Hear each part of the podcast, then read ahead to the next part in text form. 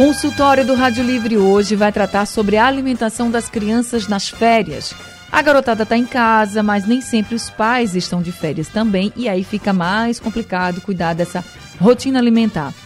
Mas é preciso, gente, é uma questão de saúde. Então, como fazer para manter uma alimentação equilibrada também nas férias? Para responder a essas e outras perguntas, nós convidamos a nutricionista Lígia Pereira.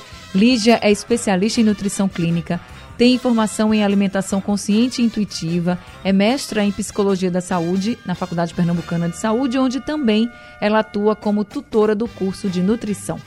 Lídia Pereira, muito boa tarde, seja bem-vinda aqui ao consultório do Rádio Livre. Boa tarde, Anne. Boa tarde, doutora Daniela. É um prazer estar aqui com vocês.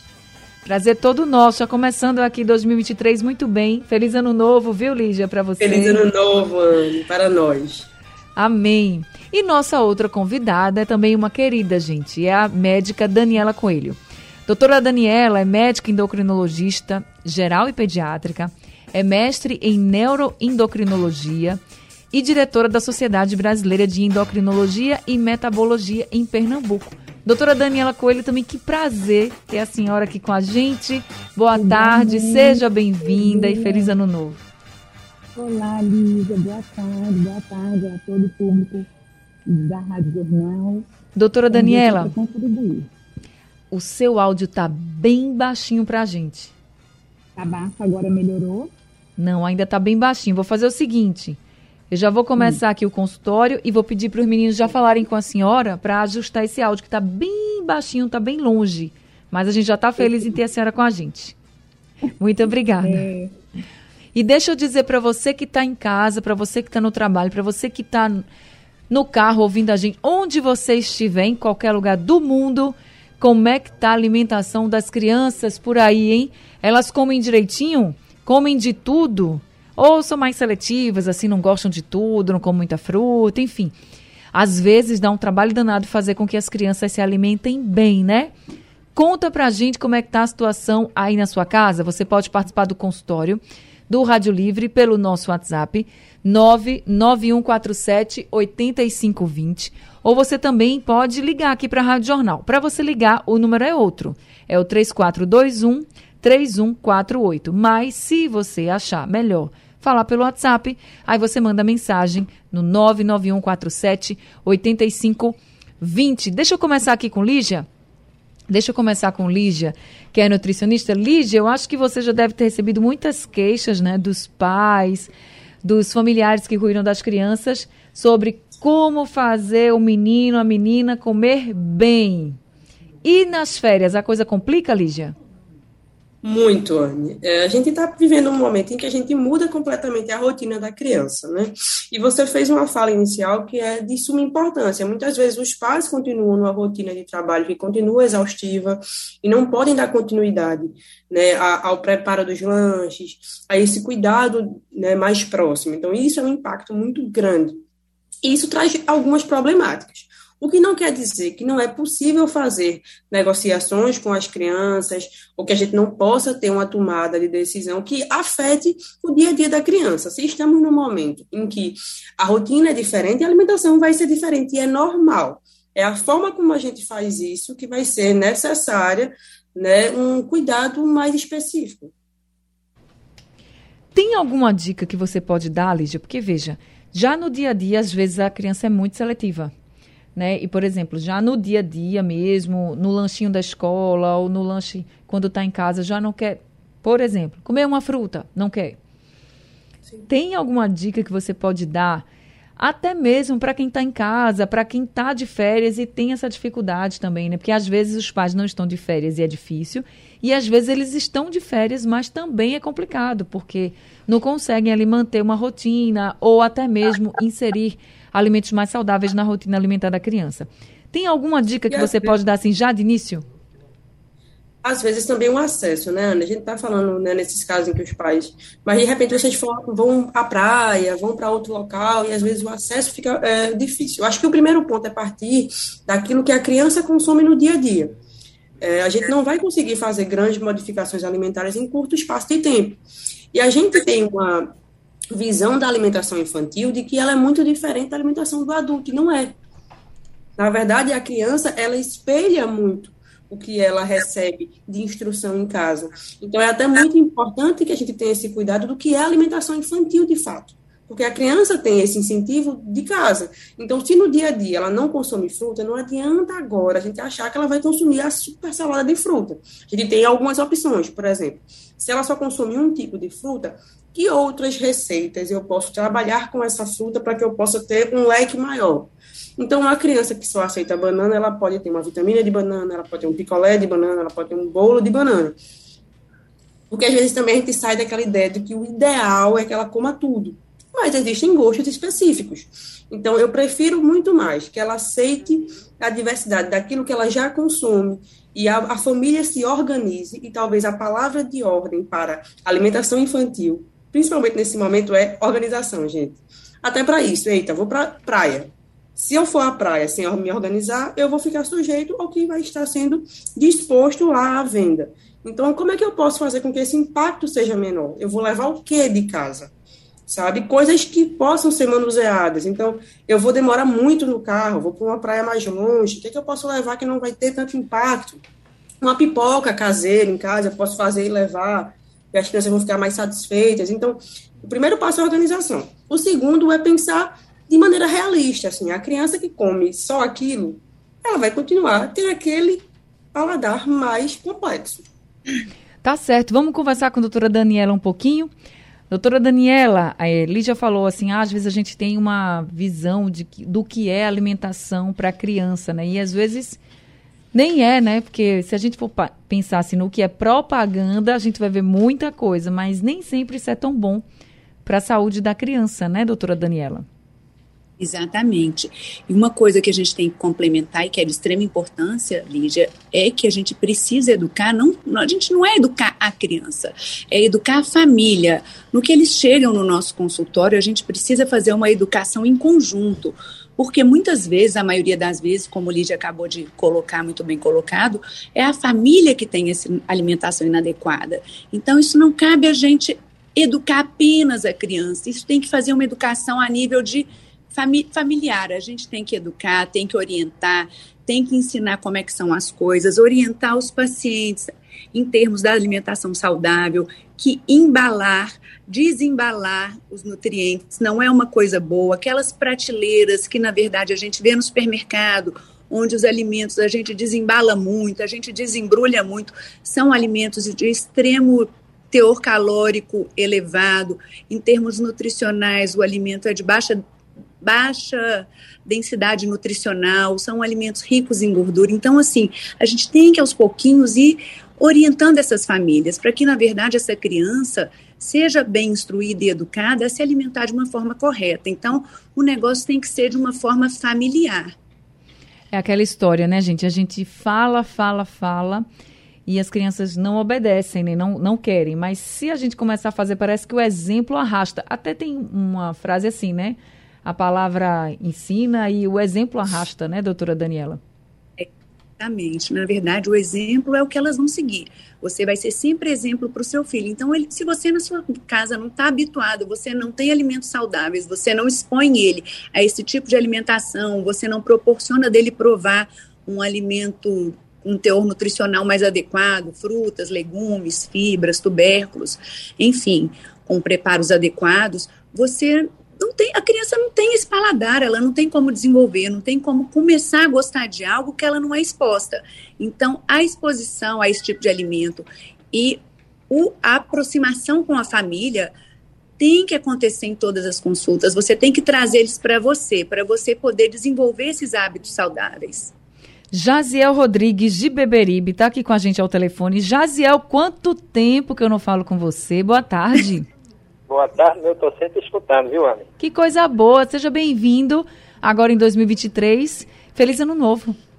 Apesar que eu estou morando em Jaboatão, mas é melhor dizer Beberibe mesmo, que é mais conhecido. Porque todo mundo te conhece assim, né? Jaziel Beberibe, muito bem. Exatamente. Agora, veja, eu tenho uma criança aqui comigo, que inclusive não é meu neto, mas me chama de vovô, há, há mais de dois anos e meio, que começou a chamar de vovô, vovô e ficou vovô. E eu noto, Ana, que ele gosta muito de, de manga e abacaxi. Às vezes eu vou descascar o abacaxi, Aí começa a cortar aquelas rodelas, se eu não tiver cuidado, não fica para mim abacaxi. Ele come tudinho. É muito engraçado. Agora, assim, qual é a fruta, por exemplo, que tem, assim, o gosto mais, assim, é, é, relativo para a gente dar à criança? Porque, às vezes, a pessoa sem experiência vai dar uma fruta um pouco azeda, a criança não quer. Então, as frutas mais doces, talvez, seria mais fácil é, atrair a criança. E, assim, como adulto e criança, por que é que as pessoas é, é, algumas delas não gostam de tomar água. O que é que tem no organismo dessas pessoas? Porque eu conheço muitos adultos que não gostam de tomar água e criança também. Muito obrigada, viu, Jaziel, pelas perguntas. Vamos começar pela fruta. Lígia, qual a fruta aí que você acha, pelo menos, ou se tem algum estudo, não sei, que seria mais fácil de agradar o paladar infantil? De maneira geral, nós todos temos uma tendência ao paladar mais adocicado. Isso em relação à evolução humana. Né? Nós, não só as crianças, os adultos também. Nesse caso, as frutas da estação, elas têm um amadurecimento melhor. É por isso que a gente pede para vocês né, sempre forem até a feira mesmo. Elas vão estar mais baratas, vão ter um nível menor de agrotóxico. Então, assim, é bem interessante consumir frutas da estação, porque o amadurecimento vai proporcionar um, uma doçura maior não tem uma indicação específica de fruta para criança. Inclusive, eu conheço muitas crianças, até próximas a mim, que têm um paladar mais tendencioso ao azedo, mais crudívoras, então gostam de coisas mais cruas. E volta à fala da doutora Daniela, tem muito a ver com a forma como essa criança foi exposta a essas frutas. Se for uma criança que realmente não foi exposta, tem uma dificuldade, as frutas mais maduras, independente da que você tenha, então, nesse caso, a gente tem uma disposição de manga maior na nossa região, então isso barateia muito, você tem um pé de manga, às vezes, no quintal, pode ser oferecido. Não existe fruta contraindicada, a não ser que exista um caso de alergia. Entendi. Doutora Daniela, ele também falou da questão da água. E a gente sabe que é muito importante também, né? E às vezes Isso, a criança perfeita. não toma água, os pais também não tomam água. O que fazer nesses casos, doutora? A gente, na verdade, a água é importantíssima, minha gente. Assim, sem água o organismo desidrata. Né? E a água é importante para as reações químicas do nosso organismo acontecerem de forma adequada.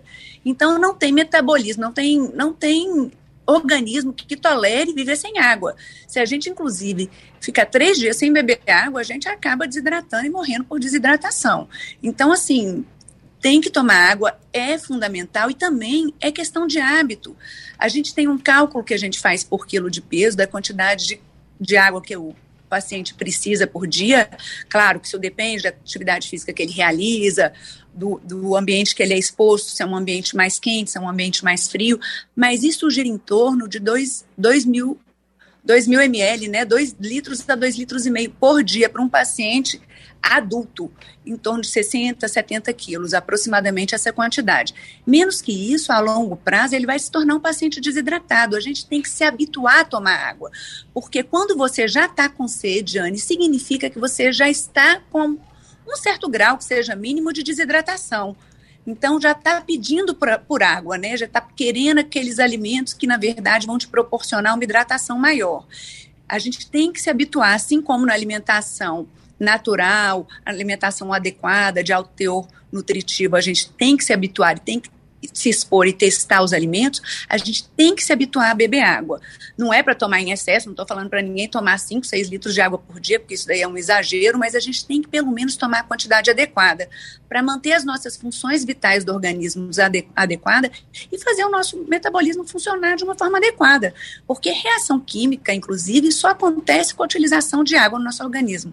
Então, é se habituar, é andar com a garrafinha, é, terminou a água, você enche a garrafinha novamente, se policia daquela quantidade adequada para você, que é calculada por quilo de peso, como eu já citei previamente, e se policiar mesmo, e se adequar e se habituar a tomar a quantidade de água adequada.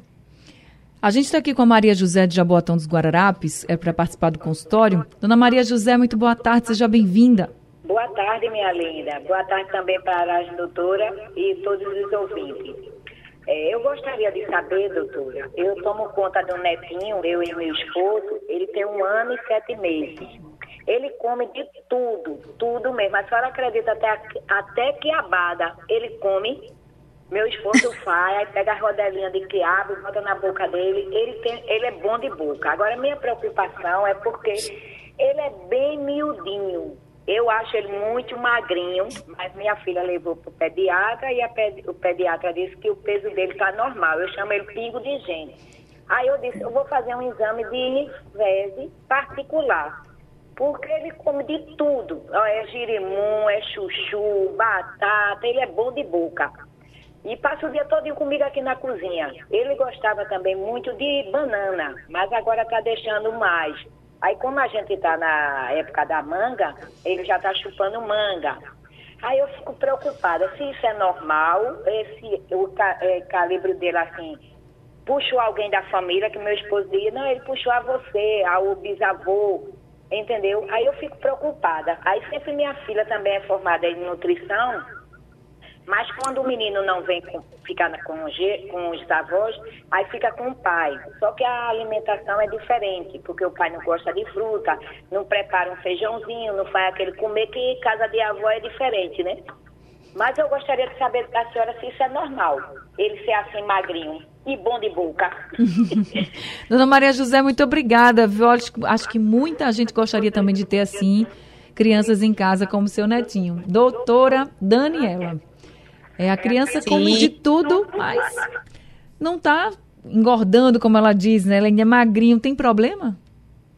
Veja, quando o paciente chega lá no consultório, e na verdade é aquela criança que come de tudo, e até que não come tanto, mas está crescendo dentro da curva, não tem nenhum estigma, não tem nenhum sinal, não tem nenhuma desproporção corporal, e está crescendo na curva, isso não traz preocupação. O problema que ela está falando aí, que ela está preocupada, ao meu ver, é com a estatura da criança. Aí a gente já entra em outros patamares. A nutrição é importante, criança que não come adequadamente, não cresce adequadamente, isso de fato é real, né? Mas não é só isso. Crianças que não dormem bem também têm problemas a nível de crescimento, porque não secreta adequadamente o hormônio do crescimento. Crianças que não fazem uma atividade física, que na verdade na atividade física a gente também tem uma potencialização da secreção do hormônio do crescimento, né? Crianças que têm algum déficit hormonal que tem que ser investigado para a gente avaliar se aquela criança está adequadamente com as taxas hormonais em dia, no, em termos de tireoide, em termos de GH, crianças que podem ter algum déficit de absorção nutricional, que por mais que comam, tem uma doença celíaca, tem uma intolerância à lactose, enfim, tem alguma doença que leva a um grau de desabsorção. Então, assim, essa criança tem que ser avaliada assim. O fato dela comer bem é ótimo, né? Isso assim acalenta o nosso coração, deixa a gente tranquila que aquela criança está sendo bem nutrida, mas tem que investigar outras causas para a gente descartar baixa estatura. Essa criança merece uma consulta com endocrinologista pediátrico para a gente avaliar se tem algum outro motivo que esteja dificultando o crescimento dela, o ganho estatural dela. Tem que ser calculado, obviamente, ao longo do, da, das consultas, a velocidade de crescimento, ver como é que essa criança está crescendo na curva, como é que está o ganho ponder estatural tanto de peso quanto de estatura, a velocidade que ela está crescendo naquele período e descartar, né, as causas hormonais, as causas de doenças genéticas, de outras doenças que possam estar corroborando para essa criança não crescer de uma forma tão adequada e não estar ganhando peso dessa forma adequada. Ela merece uma avaliação, sim. Maria do Carmo de Jardim Piedade está com a gente aqui também. Oi, dona Maria do Carmo, seja bem-vinda. Boa tarde, Ani Barreto. Boa tarde. Boa tarde, tudo bem? Tá me ouvindo? Ouvindo, Oni. Feliz ano novo, querida. Feliz ano novo para a senhora também. Oni, eu, eu, eu vou depois duas perguntas. Primeiro, eu tenho uma, uma netinha de três meses. Quantos meses a bebê pode comer as coisinhas? Assim, negócio de suco de fruta e comidinha de verdura. E um netinho, Oni, que não come feijão, com sete anos, ele só quer comer arroz branco e macarrão branco. O que, é que faz para ele comer feijão? Então, deixa eu passar aqui. Vamos primeiro para a doutora Daniela. Com quantos meses a criança pode comer algo que seja mais pastoso, né? Ela diz assim, uma verdurinha, fala até em suco, doutora. Então, a alimentação exclusiva até os seis meses é o leite materno. A exceção para aquelas mães que não conseguem, por algum motivo, amamentar, enfim, não tem leite suficiente, aí, aí a gente começa com a introdução alimentar mais precocemente. Mas, idealmente, o recomendado pela Sociedade Brasileira de Pediatria é alimentação né, no seio, exclusiva, livre demanda, até os seis meses de vida. Então, a partir dos seis meses, a gente já começa a introdução alimentar, né, com as papinhas doces e salgadas, de preferência feitas em casa. Aqueles alimentos, na verdade, amassadinhos que a gente vai oferecendo para a criança ao longo do dia. E junto com o aleitamento materno, que deve ser estendido de preferência, se a mulher tiver essa disponibilidade e a criança também, por um tempinho maior, em torno de dois anos. Mas, de toda forma, de forma exclusiva até os seis meses. A partir dos seis meses, a gente já começa essa introdução alimentar com alimentos pastosos, alimentos amassadinhos, as papinhas salgadas, as papinhas doces. Doce que eu falo não é doce misturar com doce açúcar, não, é doce da fruta, amassadinha, né? Utilizando as frutas de, forma geral, de uma forma geral, para a criança provar, ter aquele paladar mais apurado, começar a se alimentar de forma mais adequada e com oito meses já se alimentar de forma que, na verdade, a, a, os adultos se alimentam. Uhum. Pode ser com um alimento mais amassadinho, mas de acordo com o que a família ingere no dia a dia. Então, assim, é todo um aprendizado até os seis meses de alimentação exclusivo leite materno, que inclusive diminui o risco de obesidade futura nessas crianças.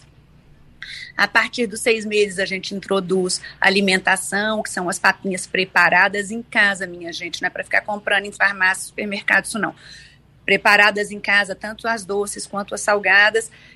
E a partir dos oito meses, a gente já introduz a criança na alimentação familiar de uma forma mais ampla, podendo amassar mais o alimento, mas deixando já uma certa textura, porque o bebê já começa a ter aquela condição de mastigar os alimentozinhos. Então, é para começar dessa forma. Em, tá rar, em, raras exceções, em alguns casos que a mãe não tem leite até os seis meses, a gente começa essa introdução mais precocemente.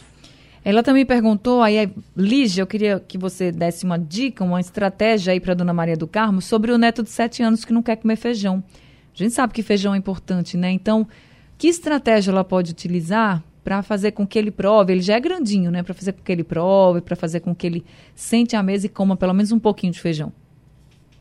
Eu vou pegar um gancho dessa fala da doutora Daniela e da neta dela mais nova, porque é para lembrar que a introdução alimentar, bem como o aleitamento materno, é quem vão ditar, né, muitas vezes, os hábitos alimentares da criança no futuro. Então, esse é o momento da criança experimentar. Então, as primeiras vezes elas não vão gostar, não vão consumir um grande volume alimentar, e isso não quer dizer que elas não aceitam. É porque é um momento realmente de introdução, né, de conhecimento dos sabores. Então, eu estou falando isso porque, por exemplo, o feijão é extremamente importante, é uma fonte de proteína importante né, na nossa cultura. A gente tem um consumo de feijão, é extremamente importante para as crianças, e nesse momento a gente, às vezes, se sente um pouco inibido de introduzir o feijão para crianças pequenas. E dependendo da fase, da dentição, de como foi introduzido, não tem problema. E aí, para esse neto mais velho, é lógico, é um fator mais difícil, mas existem outras formas. Por exemplo, entender se ele é uma criança que gosta de feijão com caldo ou com menos caldo, nesse caso, retirar. A gente tem vários tipos de feijão. E, assim, no consultório eu vejo que as crianças têm um paladar maior para o feijão preto. Então, testar com ele. Uma coisa que pode ser muito útil é começar o preparo do feijão com essa criança, né? chamá-lo para debulhar, para colocar de molho, para que ele entenda aquele alimento.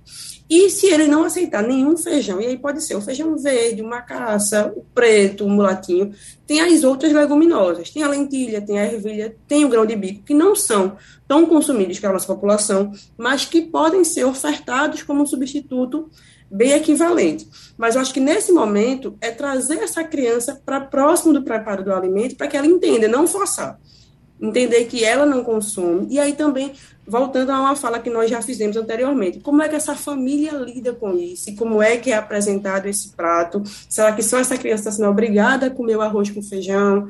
Então, tudo isso somado vai ajudar a fazer com que ele consiga consumir. O consultório do Rádio Livre hoje está falando sobre a alimentação das crianças. Como é que está na sua casa? As crianças comem tudo direitinho? São boas de boca? Todo mundo está falando isso, né?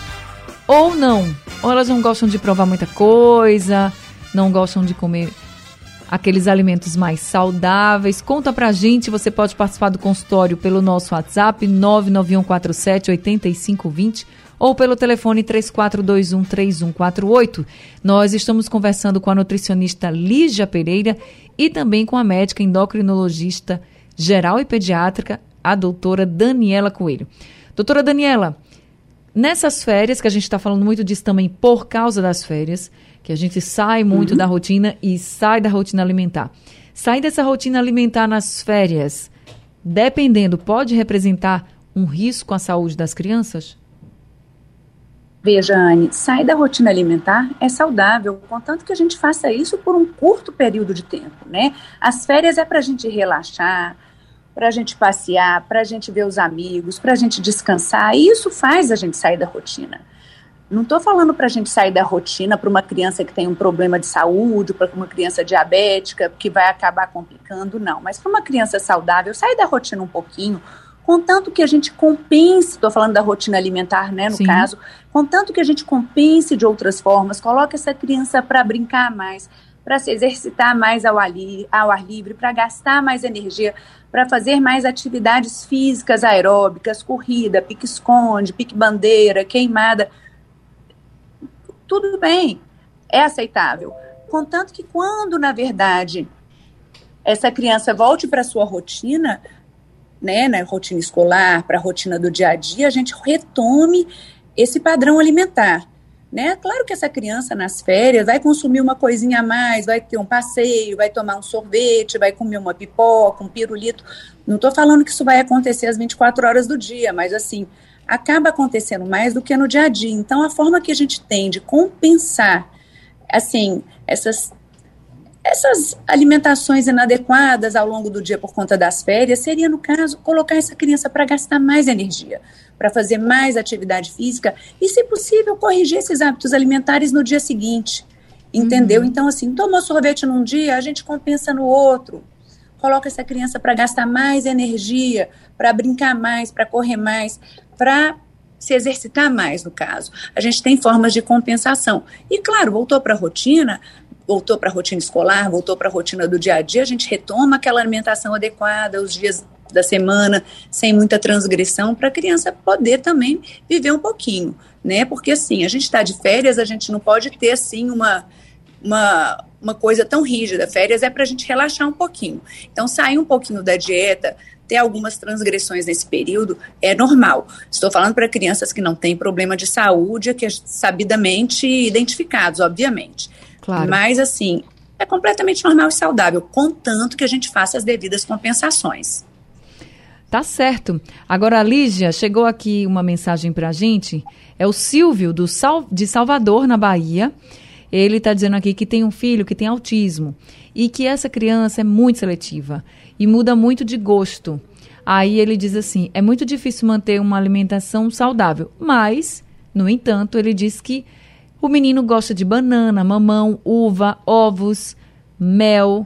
Então, o que, que você pode dizer para ele, para ele manter uma rotina mais saudável? Também eu tentar, né, já que tem essa mudança muito de paladar, como o Silvio coloca aqui. Realmente, Anne, a seletividade alimentar ela está muito associada ao espectro autista de maneira geral. É, a intenção do Silvio de já mudar os hábitos, de já introduzir algumas coisas, já é bem importante. Não se limitar apenas aos desejos da criança e continuar incentivando. Não é fácil. Mas trabalhar, por exemplo, essa questão lúdica. Tem crianças que fazem momentos monocromáticos, então só aceitam alimentos de cores né, determinadas, então ficam só alimentos amarelos. Então, o que, é que a gente pode variar dentro dessas cores? Não desistir efetivamente da alimentação da criança, porque ela já traz essa seletividade. Isso vai ser de extrema importância. É uma dificuldade real, mas ela pode ser lidada da melhor forma no dia a dia. O que a gente não pode é acabar caindo no consumo aumentado de ultraprocessados, porque a criança só aceita determinados tipos de cores, que é o que comumente a gente vê. Tá? Então, assim, gente, existem oportunidades. Né? Agora, como os pais vão conduzir é que vai determinar como é que vai ser essa aceitação futura. E aí, tudo que ele listou é extremamente importante, principalmente nesse momento né, da, nossa, da nossa região, estamos em momento de férias, verão, a temperatura aumentada. Então, as frutas têm um conteúdo de água muito bom. Então, a gente precisa intensificar não só o consumo de água livre, mas o consumo de alimentos ricos em água, principalmente para aqueles grupos de maior risco de desidratação, as crianças e os idosos. Então, assim, nesse momento, já que ela aceita frutas, é ofertar. Então, ofertar frutas em formato de picolé, picolé da fruta sem adoçar, mudar né, a forma de cortar, a forma de apresentar, doces de frutas que não precisem de tanto açúcar, ou que você possa incrementar de outras formas, vai ajudar a diminuir essa seletividade. Certo. Como a gente está falando que nas férias muda um pouquinho, doutora Daniela, só para as pessoas é, se conscientizarem, depois das férias também voltarem para a rotina, que é importante porque a gente pode, as crianças também podem ter problemas de saúde, né? Às vezes a, as famílias pensam assim, ah, não, é criança, é novinha, não tem nada não. Criança não tem problema, mas tem, né, doutora? Se não tiver uma alimentação saudável, se não tiver uma alimentação regradinha? Tem, Anne, tem sim. É, criança tem, assim como adulto, problemas de saúde. A gente sabe que a aterosclerose, que é a deposição de placa de gordura nas artérias, ela começa na infância. Né? Então, assim, a gente podendo evitar que essa criança tenha problemas futuros, principalmente quando tem um histórico familiar, quando tem outras predisposições genéticas, é importante a gente começar a habituar essa criança desde nova a ter hábitos saudáveis para evitar problemas futuros. Mas tem sim, elas podem vir a ter diabetes tipo 2, elas podem apresentar hipertensão, elas podem apresentar elevação dos níveis de colesterol, e isso no futuro pode ocasionar problemas muito mais sérios, né? Como doenças cardiovasculares, que aí entra o infarto, o AVC, né? As tromboses, enfim, entram as doenças que na verdade podem debilitar essa criança de uma forma importante e às vezes irreversível. Então, você podendo introduzir hábitos saudáveis, é, modificar hábitos ruins, e quando isso é feito desde o início da vida, a chance dela adquirir esses hábitos ao longo do tempo é muito maior. E evitar, na verdade, a instalação desses problemas, que em grande parte das vezes pode ser irreversível. Tá certo. Então, gente, todo mundo de olho na alimentação, não só dos adultos, mas das crianças também, tá? Nem tudo que está dito que é alimento de criança é alimento saudável. Doutora Daniela, muito obrigada por esse consultório. A gente está chegando aqui ao fim, mas eu quero agradecer muito pelas suas orientações, esclarecimentos aqui no consultório, viu? Muito obrigada. Nossa Senhora, o prazer é todo meu, sempre à disposição. Quando precisarem, estou por aqui. Fiquem à vontade. Tá certo, seja sempre muito bem-vinda aqui com a gente. Lígia Pereira, também muito obrigada por esse consultório, viu? Que bom ter você com a gente mais uma vez aqui. Anne, eu que agradeço. É sempre um prazer estar aqui, contribuir com vocês. Eu faço minhas as palavras da doutora Daniela, estou sempre à disposição. É um serviço para a nossa comunidade que precisa tanto né, da devolutiva, da ciência, da saúde, dessas informações. Então, assim, eu sou extremamente grata pela participação sempre. A gente que agradece demais vocês. Obrigada demais pelas duas estarem com a gente aqui nesse consultório de hoje. Obrigada aos ouvintes também. O consultório de hoje está chegando ao fim, tá, gente? A produção é de Gabriela Bento, trabalhos técnicos de Edilson Lima, Elivelton Henrique, Sandro Garrido. No apoio, Rosângela Vanderlei. A coordenação de jornalismo é de Vitor Tavares e a direção de jornalismo é de Mônica Carvalho. Gente, tô saindo de férias mas vocês vão ficar aqui no Rádio Livre na companhia do meu amigo Tony Araújo. Então, a partir de segunda-feira, Tony estará aqui com vocês toda tarde no Rádio Livre. Um beijo grande no coração. Em fevereiro, se Deus quiser, a gente se encontra. Sugestão ou comentário sobre o programa que você acaba de ouvir, envie para o nosso WhatsApp 99147 8520.